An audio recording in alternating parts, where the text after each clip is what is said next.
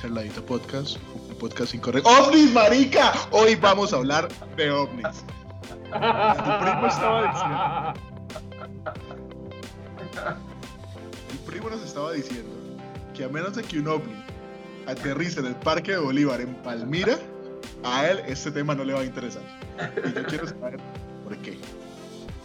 Sí, porque es un tema muy difuso, es un tema esotérico, o sea, un tema muy, muy, es un tema lejano, un tema oculto. Eh, no, es un, no es parte de la experiencia cotidiana, mejor dicho, es como Dios. Eso no es, no es parte de la experiencia cotidiana. Sí, entonces, eh, hablar de ovnis en últimas es como hablar de Dios, ¿no? Hablar de dioses. De hecho, Dios es, es eh, un ser no identificado. ¿sí? Entonces el tema resulta muy lejano, resulta lejano de la experiencia cotidiana y por eso no, me despierta mucho interés. Eh, aparte de que son objetos voladores no identificados, no necesariamente alienígenas, ¿no? Para empezar. Eh, no, realmente no es un tema que me apetezca. Si están allá afuera, bien. Y si no, pues también. Porque no hacen diferencia en el alcance de mi experiencia, obviamente. Ahora, si están allá afuera, me parece que están haciendo un pésimo trabajo. Porque si yo fuese que si yo fuese el alienígena, evidentemente allá afuera, y veo una especie caótica, patética como la nuestra, yo destruyo automáticamente. Yo fumigo, fumigo. Ese sería un gran bien. O sea que no, no. No solo yo, quiero, yo, yo quiero plantear lo siguiente. ¿Qué pasa si vos ves a un chimpancé acercarse a un lago, ponerse una bolsa de plástico que se encontró en la cabeza y meterse al lago y sumergirse?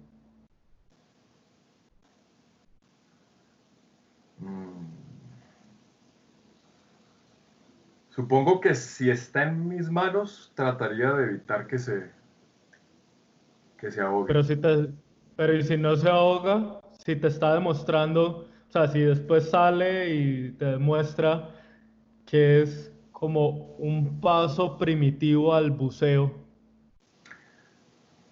Genial, lo observaría. Vale, perfecto. ¿Qué pasa? ¿Por qué no pensar que puede haber alienígenas que nos están observando de la misma manera? Que pueden ah, estar diciendo, ay, esta gente tan divertida, mira, tienen, tienen armitas tienen armitas nucleares y mandan coheticos ahí cerquita a, su planeta y ellos piensan que eso es el espacio. Sí, sí, sí, sí, seguramente, es probable. Pero en ese caso es como tener un terrario, ¿no? Eh, la regla es la pues, indiferencia. La regla es la indiferencia. Pues, sí, ¿por qué no pensar que estamos siendo observados como si estuviéramos en un zoológico? Sí, sí. O sea, para que, para que nos hagamos unas proporciones. La Tierra tiene 12.700 eh, kilómetros de diámetro, más o menos. Por si algún día les preguntan en el examen de... No, 40.000 en el Ecuador. Ah, estás hablando del diámetro, no de la circunferencia. Del diámetro. Qué pena. Sí, sí, sí, del diámetro. Uh. Eh, Pinche gordo. la estación espacial, la estación espacial internacional, está en caída libre porque no puede uno decir que están en gravedad cero, en realidad están en caída libre y, y con un vector de velocidad lateral que les permite nunca completar esa caída.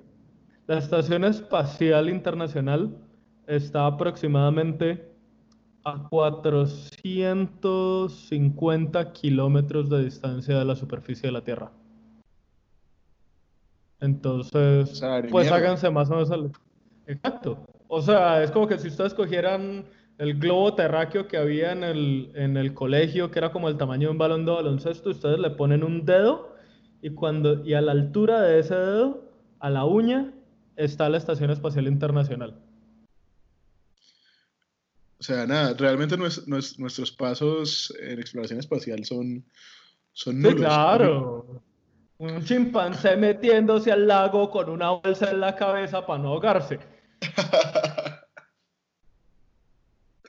Sí, o sea, me parece que yo no lo descartaría de, de una forma tan, eh, A mí- tan a mí lo- rápida, pero A mí lo que me gusta es, es la paradoja de Fermi, creo que se llama, eh, que es la que dice que todas las civilizaciones que hayan existido en el universo en toda su historia, porque digamos que por probabilidades, lo más probable es que hayan existido algunas, o que existan algunas en algún lugar de- del universo, eh, todas tienen una línea de la que no han podido pasar. ¿Sí? Un, un momento en su historia en el que la civilización no puede avanzar más, ya sea, llámese guerra nuclear, eh, llámese exploración espacial, llámese algo que no conocemos en este momento, ¿sí? Llámese Pero- reggaetón. Llámese reggaetón. al primo no le gusta el perreo, pues. No, A mí escuchar- tampoco, pero pues. Debería escucharte la canción de Ya- la última canción de Daddy Yankee con Wisin y Yandel. Es brutal. ¿En Lo que es, es perreo del viejo y del bueno. Porque es que las, las cancioncitas No, nuevas de No, es que no, eh, eh, yo reconozco, yo siento, eh, a ver, en una escala negativa de respeto, siento más respeto por el reggaetón viejo que por el reggaetón moderno y por lo que hoy llaman música urbana. Eh, es decir, mi respeto por, por, por lo último tiende a cero. Pero digamos que siento cierto respeto eh, eh, negativo, por supuesto, por el reggaetón viejo y por los fundadores. ¿eh? Pero, pero, me parece, una, me parece una música risible, ¿sí? una música patética, una música, una música, no sé cómo calificarla, una música muy primitiva, muy Uy, no sé. superficial, una música... El alienígena. No, no, no, no, una música... No, no, no, porque me parece, ve, si ve, me parece una forma ofensiva de desde música. lejos y no interactúe con ellos. Deje que la evolución haga su. Me parece una su forma labor. muy- me- me parece una forma ofensiva de música, ofensiva respecto a la- otras formas de música. Eh, no hay que ir muy lejos. Lo acabamos de, de- de- de- de refrescar hace unos meses antes de que, de que COVID nos, nos encerrara. Eh, los que no conocían a José José lo conocieron, los que ya lo conocíamos lo refrescamos. No hay que ir demasiado lejos. O en los años 40 y 50, Pedro Infante, Javier Solís, Jorge Negrete, eh, don Pedro Vargas. O si nos vamos a ir a la historia de la música, la, la música medieval, la música renacentista, la música clásica, la música barroca. Y ante toda esa magnificencia, tenga reggaetón. Eso es un cáncer, hombre. No, eso es un cáncer. No lo, no, no lo es tanto porque el reggaetón se ha mezclado con otros ritmos, pero para no irnos del tema. Sí, nos fuimos del tema. Sí, la paradoja de Fermi eh, dice que hay un momento en la historia de las civilizaciones en el que las civilizaciones no pueden pasar. Entonces, nosotros estamos antes o después de ese momento. ¿Sí? Si estamos antes de ese momento, significa que hay, un, hay una barrera invisible en nuestra historia que nos va a hacer desaparecer como civilización en cualquier momento. ¿sí? Y que ha hecho desaparecer a todos los posibles ovnis que nosotros nos a todos los posibles alienígenas que nosotros nos podamos encontrar. Si nosotros estamos después de esa barrera, significa que hemos sido los primeros que han pasado dicha barrera, por lo tanto estamos solos en el universo. Sí, al final da Sí. igual. Pero la, la- la paradoja de Fermi está basada en un, en un principio que es más o menos el siguiente. Eh, si yo envío inteligencia artificial a colonizar otro sistema y envío, por ejemplo, un robot, y ese robot encuentra la forma de hacer dos robots y enviarlos a colonizar otros sistemas. La paradoja de Fermi dice que nosotros deberíamos ya haber encontrado una civilización que se estuviera por lo menos acercando al nivel galáctico. Y entonces por eso es que concluye que hay un punto en donde todas las civilizaciones eh, se terminan. ¿Cierto? Ahora, ¿qué es lo que pasa? Si nosotros queremos mandar un, una, no sé, una sonda a otro, a otro sistema, por ejemplo, a Próxima B, eh, nos tardaríamos más o menos 70 mil años en que llegara. Y desde allá hay que sumarle los años luz que se tardarían las señales de radio en llegar. De vuelta. Entonces, eh, pues estaríamos muy lejos de, de, O sea, es probable que en ese punto nosotros ya nos hubiéramos extinguido. O tal vez no, pero, pero las distancias estelares son, eh, son increíblemente amplias. Entonces, eh, yo creo que a veces se pierde un poco también esa, esa proporción de todo, lo que nos de todo lo que nos tardaríamos para llegar a una, eh, a, a la estrella más cercana.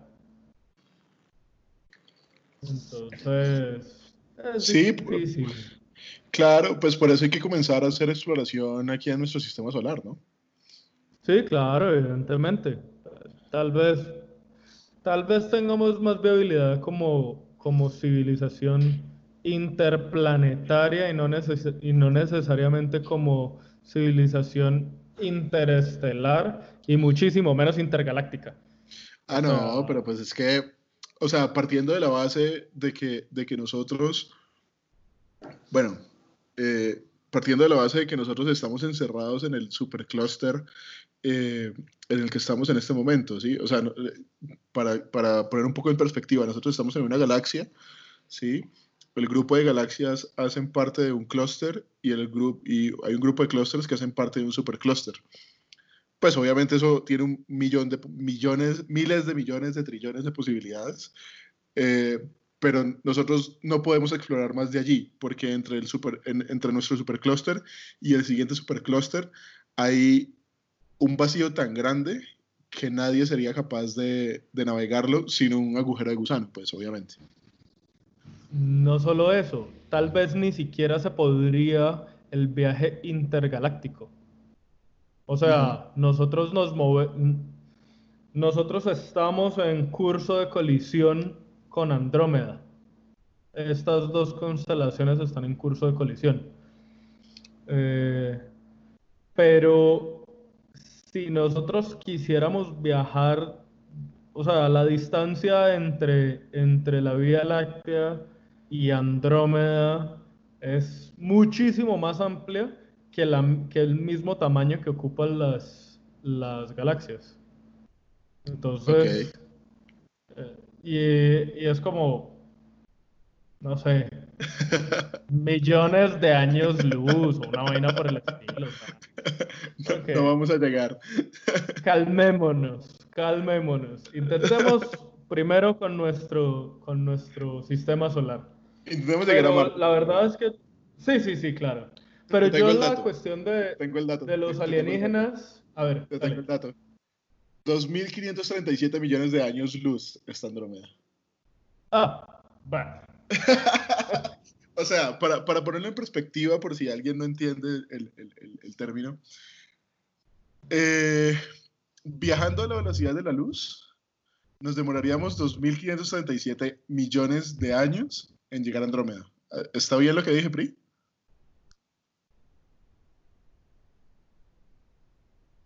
Sí, sí, es correcto. O sea, nos demoraríamos viajando a la velocidad de la luz. O sea, 300 mil kilómetros por segundo. Ajá. Nos demoraríamos 2.537 años en llegar a Andrómeda. O sea, no vamos a llegar este año.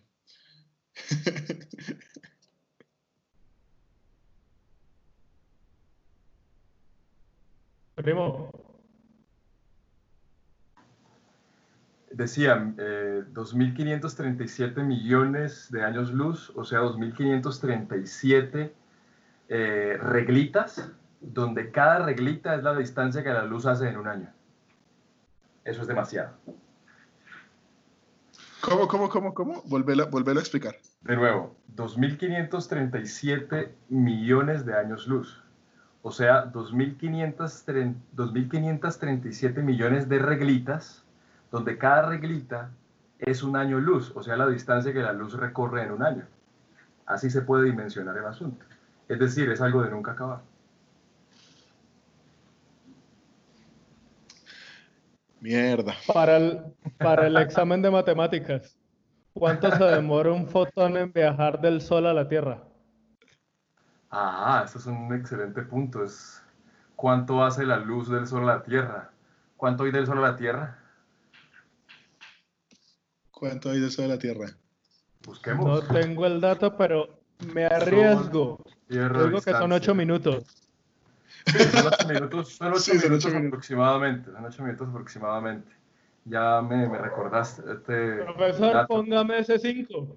Equivale exactamente a. No, este es un número impronunciable. Por eso la distancia, Equivale exactamente a. A ver. Estos son aproximadamente 150 mil millones de kilómetros. Aproximadamente. Una aproximación muy burda. 150 mil millones, o sea, 150 millardos de kilómetros, de, metros, perdón. 150 millardos de metros. Eh, es una distancia brutal. Esa hay que, es bueno hacer esa aclaración. Eso es, eso es un buen, eso es un buen qué. Eso es un buen dato de, de la cultura general porque pues la cultura general no está para absorberla por completo, sino las cosas que realmente se requieren. Esa terminología tengo. esa terminología de, de millones, billones, trillones, eso puede confundir. De millardos, de millares, eso confunde. Eh, la base inicial es el mil, ¿vale? El 10 a la 3. ¿Sí? Bueno, la base de fondo es el 10, pero eh, la base posterior es el mil, o sea, el 10 a la 3. Cuando ya hablamos de millón, hablamos del 10 a la 3 a la 2. ¿Sí? Es decir, si me preguntan, yo puedo decir un millón es mil miles o mil eh, mi- millares, si se quiere. De allí ya escalamos al millardo. Uno escucha la expresión, la expresión millardo y uno como, ¿cómo así? Millardo no es millar, no era lo mismo. No, no son lo mismo. Millardo ya es eh, mil millones, o sea, 10 a la 3 por 10 a la 6. ¿Vale? De allí ya escalamos al eh, billón. Eh, hay una confusión. la cultura anglo suele usar millardo eh, cuando realmente está usando, eh, perdón, suele usar la expresión billón cuando realmente está usando millardo. Esa es una mala práctica. Millardo es lo que acabo de explicar y billón ya es un millón de millones, o sea, 10 a la 6 por 10 a la 6, o sea, 10 a la 6 a la 2. Como está el cuadrado, entonces billón. Cuando ya paso a hablar de trillón, es 10 a la 6 a la 3, por eso el tri, o sea, 10 a la 18, o sea, un 1 con 18 ceros a la derecha. Es una cosa horrible. Cuando ya hablamos de cuatrillón, hablamos de 10 a la 6 a la 4 y así sucesivamente, 10 a las 6 a las 5, 10 a las 6 a las 6, hasta que llegamos a ese número con el que el gordo tiene que estar familiarizado, el Google y compañía. Ah, carajo. Esa es la literatura, ese es la- la- la- el, el vocabulario de las grandes cifras. Gracias, profe. Eh, por favor, déjanos sus redes sociales para, para contrataciones. Eh, no hay Yo ningún problema. les, tengo, yo les tengo otro dato curioso. En la distancia que hay entre la Tierra y la Luna, caben todos los planetas del sistema solar. Ah, yo también, también he escuchado eso, ¿no? Sí, eso. Incluye, i- incluyendo Plutón, que no es planeta, pero pues Pero pues se cabe. lo ponemos ahí. Se lo ponemos ahí, pues, como para que no lo extrañe. No, no, no, no, no, no, no sean chimbos, Plutón es planeta, hombre, qué pecado. Plutón no es. No, pero es, es curioso ese tema porque eh, primero fue planeta, Después lo sacaron del parche y después lo reincluyeron en el parche. Entonces, al fin, ¿qué? Nadie lo ha reincluido. yo, leí, eso, que lo habían reincluido como, como ah. planeta. Pero bueno, lo, que pasa, lo que pasa es que hay gente que lo extraña mucho y entonces le están diciendo planeta enano. Yo extraño a Plutón. Eh, entonces pues, ve y le gritas planeta. Planeta, coma, enano. Pues Plutón, eh. Plutón era el nombre que recibía que recibía el dios en la mitología romana, entonces yo también lo extraño. Pero la pregunta es por qué no lo califican de planeta. Se hace yo, yo te voy a decir por qué. ¿Por qué? Porque su órbita no es estable. Ajá. Eh, eso quiere decir que no es elíptica y no es única, sino que se cruza con la órbita de Neptuno. Ajá. Eh, y porque no es la principal fuente gravitacional dentro de su órbita. O sea, tiene una luna que es casi del tamaño del mismo planeta. Entonces, en realidad no hay una luna que lo esté orbitando. Se están orbitando mutuamente y por lo tanto lo que tenés no es un planeta, sino un ah. sistema de dos cuerpos celestes que se orbitan mutuamente y que orbitan al Sol, pero que no tienen una... En, su órbita se cruzan con la de Neptuno, entonces tiene toda esa cantidad de detalles que es como que, no, mira, si no, si no sos ni siquiera la principal fuente gravitacional y aparte de eso tu órbita no es suficientemente estable, no te podemos considerar un planeta. Sorry. Sino que, sino que los gringos lo quieren, lo quieren reivindicar porque ellos fueron los que lo descubrieron. Es el único planeta que han descubierto los gringos. Entonces, pues lo extrañan, obviamente. Ah, yo, igual extraño a Plutón. Yo no. Un, dato. Además que hay un, hay un montón de cuerpos ahí al lado de Plutón que son del mismo tamaño de él. O sea... un, dato, un dato chévere. Planeta significa errante. ¿En serio? Sí, sí, sí. Sí, sí. O sea, que va por ahí. Sí, entre comillas, va por ahí. Como mis días. O sea, yo soy un planeta en Bogotá, porque es como mis días errantes en Bogotá. En los que caminaba por la 53 y la, y la séptima. Distorsionando. Sin rumbo alguno. Tu masa. Distorsionando el espacio-tiempo con mi masa, efectivamente. Bueno, bueno, pero yo quiero hacer, yo quiero hacer una pregunta así como, como para ponerle algo de retomar un poco de, lo que empezamos hablando.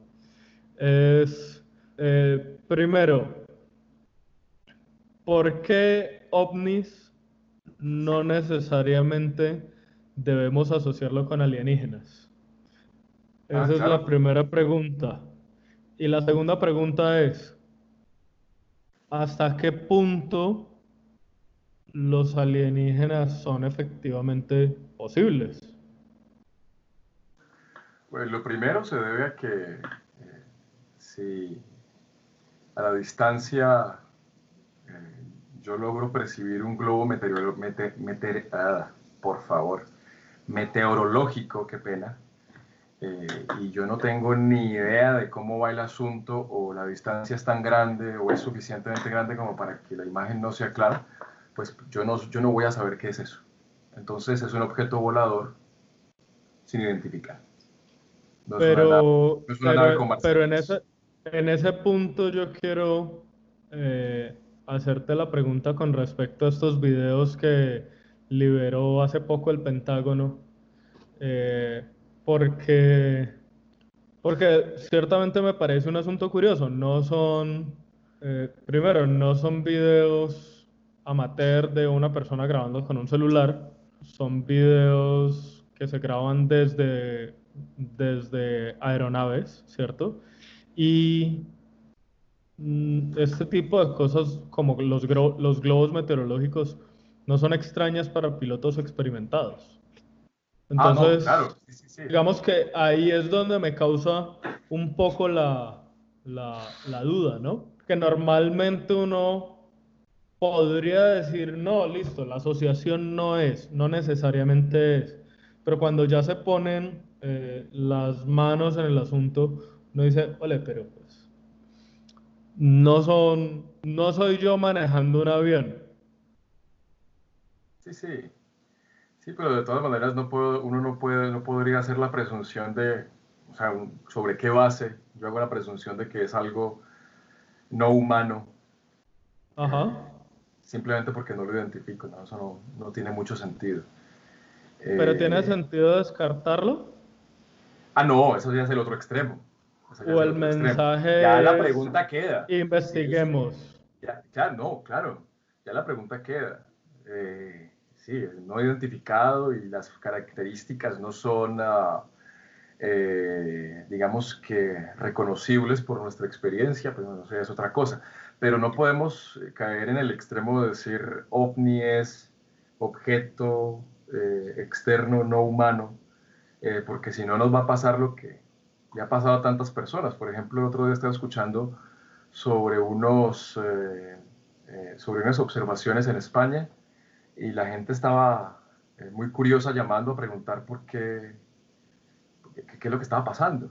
¿sí? Y al parecer había como una especie de, de, de hilera de objetos surcando el cielo a lo lejos y resulta que a la hora del té eran, según la información que, que, consulté unos satélites de, de Elon Musk para proveer Internet. Entonces, ahí está, objeto volador no identificado, pero pues no son extraterrestres, eran satélites nuestros. Y más nos vale que nos vayamos acostumbrando porque esos, de eso sí que va a haber. Sí, ahí hay un tema muy importante que es el, tema del 5G, ¿no? Ese tema, ese tema hay que tratarlo. No, no, no, el man ni siquiera habla del 5G ni nada por el estilo. O sea, el man está lejos de todas esas vainas. El man no, lo no, que quiere me lo digo porque me acordé. Sí, sí, sí. El, a mí el tema del 5G me parece chévere porque también es un problema político. Lo que No, quiere sí, hacer Elon sí, sí, Musk, sí. lo que quiere hacer Elon Musk, lo, lo que quiere hacer Elon Musk con, ya vas a decir que el, que el 5G causa, corona- causa coronavirus, No, no, no, no, no, no. no. como Eso, dice, eso no saldría de mi boca así como así. Como estaban Pero diciendo. sí, pero sí está, sí está pendiente, sí está en agua tibia el asunto, como que no hay conclusiones todavía al respecto sobre el impacto de esta, de, de- de esta nueva radiación. Ya. Eh, lo que quiere hacer Elon Musk con el Starlink, que es la red de satélites, eh, la red de satélites que provee Internet, es A, proveer satélites a todo el mundo, B, tener una red de satélites que pueda proveer Internet en el espacio, es decir, en la Luna y en Marte. Entonces, por eso es un proyecto tan interesante. De hecho, Facebook tiene un proyecto parecido con drones y Google tiene un proyecto parecido con globos que se llama Project Loon para el que lo quiera buscar.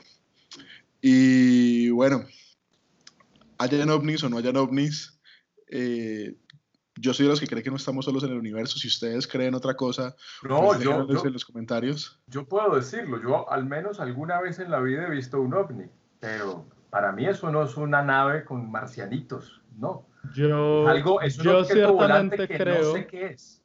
Es todo. claro, es cierto. Yo ciertamente creo que no estamos solos en el universo. Es muy difícil, estadísticamente hablando, es tremendamente difícil, si no imposible. Más, creo que no estamos solos ni siquiera en nuestra galaxia. Yo solamente espero que Eh. haya un planeta lejano que se llame Lesbos.